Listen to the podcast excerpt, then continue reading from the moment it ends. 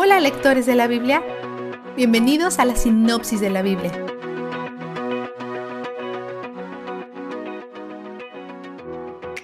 Hace unos años, el gobernador de Roma desterró a los judíos de Italia. Se les permitió regresar, pero ahora la iglesia es radicalmente diferente. Los gentiles han debilitado la cultura judía, lo cual ha causado mucha división y frustración. Pablo ha visto este problema en todos lados. Para abordarlo le escribe a este nuevo grupo de personas y como siempre, el Evangelio es la solución. Dirige su carta a todos aquellos amados por Dios que están en Roma, quienes han sido llamados a ser santos. Todo seguidor de Cristo en cada cultura y etnia. Y dice que Cristo les da a todos los dones de gracia, obediencia, fe y apostolado. Pablo predica el Evangelio a cualquiera que lo escuche y confía en que salvará a todos los que lo crean. Todos necesitan escucharlo porque todos nacen en un mundo caído. Algunos incluso ya han aceptado la caída con resignación. Dios ha mostrado claramente la verdad, que hay un creador a cargo de todo esto. Pero ellos la ignoran y viven la vida con sus propias condiciones, ocultando la verdad. Conocen a Dios pero no le honran ni le dan las gracias. Su falta de humildad y gratitud se suman a la dureza de sus corazones, lo cual les ha hecho caer en la incredulidad y en la desobediencia.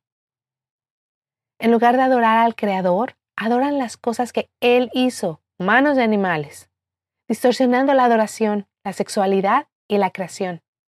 La respuesta de Dios es hacer nada. No les concede arrepentimiento. Ellos no sienten culpa por sus acciones, de hecho, la celebran. Esta es la ira pasiva de Dios.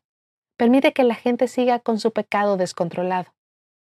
Aunque los creyentes en Cristo nunca experimentarán la ira de Dios en ninguna de sus formas, pasiva o activa, es importante recordar que todos hemos estado o estamos en la lista que aparece en el capítulo 1, versículos 29 a 30. Merecemos la muerte y la separación de Dios. Pero Él nos ofrece su gracia en lugar de eso. Recordarlo nos mantiene humildes. No podemos enorgullecernos como si hubiéramos hecho algo para ganarnos la gracia. Eso es legalismo y moralismo. Pablo dice, cuando juzgas a los demás, actúas como si no hicieras estas cosas también, pero las haces. Así que no abuses de la bondad de Dios que no te entrega tus pecados. Su gracia no es un pase libre para pecar, es un agente de cambio. Si lo desaprovechas, demuestras que no tienes un nuevo corazón después de todo, en cuyo caso el mismo juicio vendrá para ti. En este mensaje probablemente se dirige principalmente a sus lectores judíos que confían en que la ley y el antiguo pacto les permitan tener una buena relación con Dios. Probablemente es fácil para ellos mirar a los gentiles con desdén.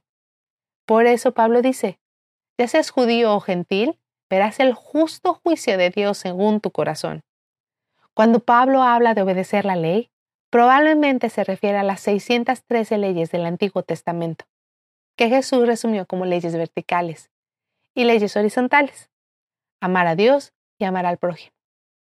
Pablo dice que los gentiles que ni siquiera tienen esas 613 leyes están demostrando con sus acciones que aman y honran a Dios, y que este tipo de amor solo viene de un corazón transformado.